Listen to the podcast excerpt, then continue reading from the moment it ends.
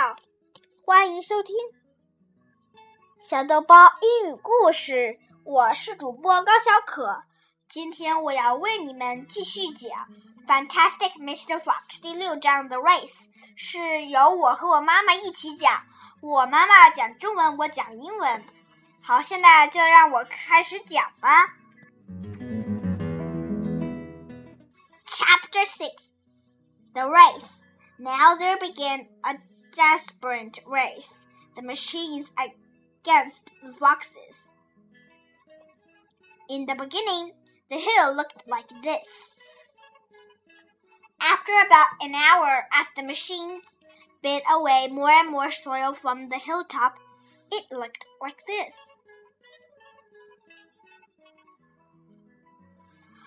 Sometimes the foxes would gain a little ground and the clucking noises would grow fainter and Mr. Fox would say, We're going to make it, I'm sure we are. But then a few moments later the machines would come back and the, and the crunch of the mighty shovels would get louder and louder. Once the foxes actually saw the sharp metal edge of one of the shovels as it scraped up the earth just behind them.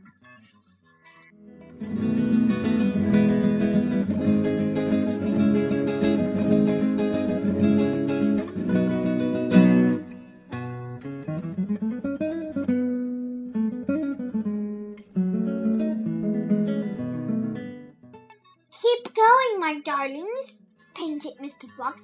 Don't give up. Keep going, the fat buggies shouted to Bunce and Bean. We'll get him any moment now. Have you caught sight of him yet? Bean called back.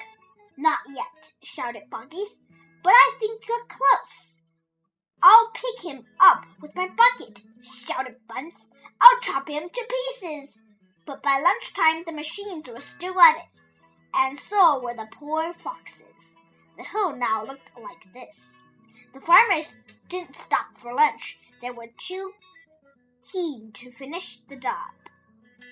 Hey there, Mr. Fox, yelled Bunce, leaning out of his tractor. We're coming to get you now. You've had your last chicken, yelled Buggies. You'll never come prowling around my farm again.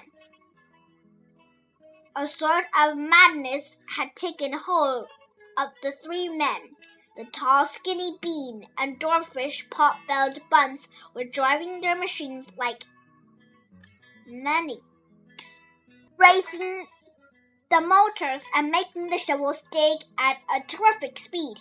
The fat buggies was hopping about like a giraffe and shouted, Faster, faster! By five o'clock in the afternoon, this is what had happened to the hill.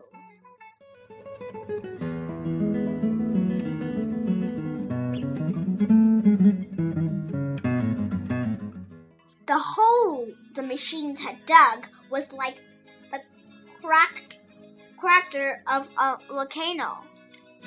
It was such an extraordinary sight that crowds of people came rushing out from their surrounding village to have a look.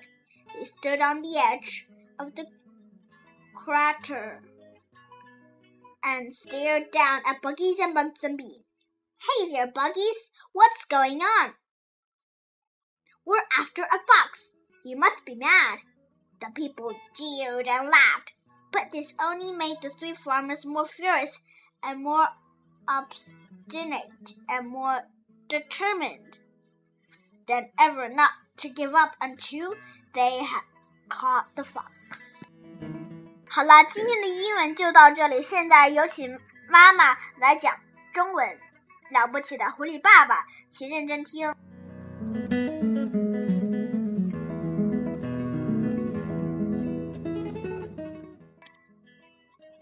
六章竞赛。现在，机器和狐狸之间展开了一场殊死的比赛。起初，那座小山看起来是这样子的。一个小时之后，挖掘机从山头上挖去了越来越多的土，小山看上去成了这个样子。每当狐狸们取得一点进展，轰轰隆隆的响声渐渐减弱时，狐狸先生就会说：“我们就要成功了，我敢肯定。”但是随后不久，那机器就又会来到他们眼前，巨大的机器铲发出的嘎吱嘎吱的声响越来越高。有一次，当其中一个机械铲就在他们身后挖土时，他们真真切切地看到了他那锋利的金属铲铲刃。别停下！狐狸先生气喘吁吁地说：“不要灰心，别停下！”胖子伯吉斯冲邦斯和比恩喊道：“现在我们随时都会逮住他。”你看见过他吗？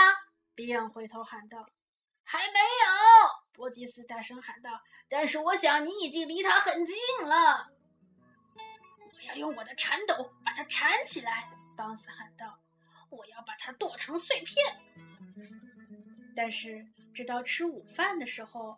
挖掘机仍然还在挖着，可怜的狐狸们也在拼命的干着。现在小山被挖去了一大半，成了这个样子。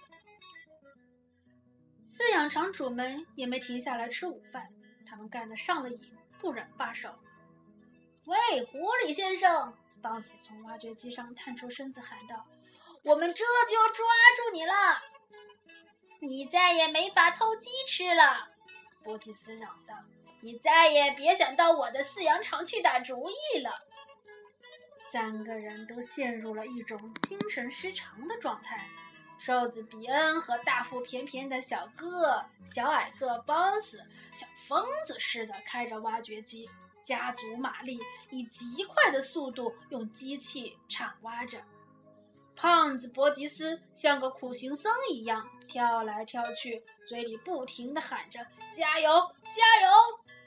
到下午五点，那座小山就成了这个样子。在原来那座小山的位置上，出现了一个大坑。挖掘机挖出的那个坑，就像一个火山口，这可是一大奇观。周围村庄里的人成群结队地赶来观看，他们站在大坑边上，盯着下边的伯吉斯、邦斯和比恩。喂，伯吉斯，你们在干什么？我们在逮狐狸。哈哈哈哈！你们一定是疯了！人们嘲讽着，大笑着。但是这反倒使三个饲养场主比以前更加狂怒、更加倔强、更加坚定。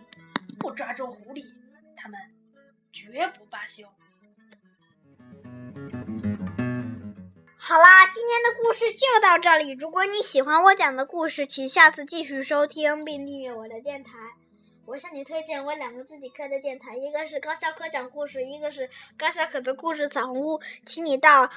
荔枝的发现里面搜索这两个电台的名字，也可以在零零后和亲子里面找到这两个电台。好了，今天就讲到这里，下次我们要讲第七章。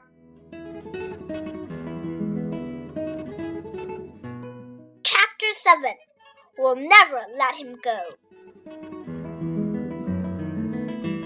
第七章，我们绝不让他跑掉。好了，今天就说到这里，再见。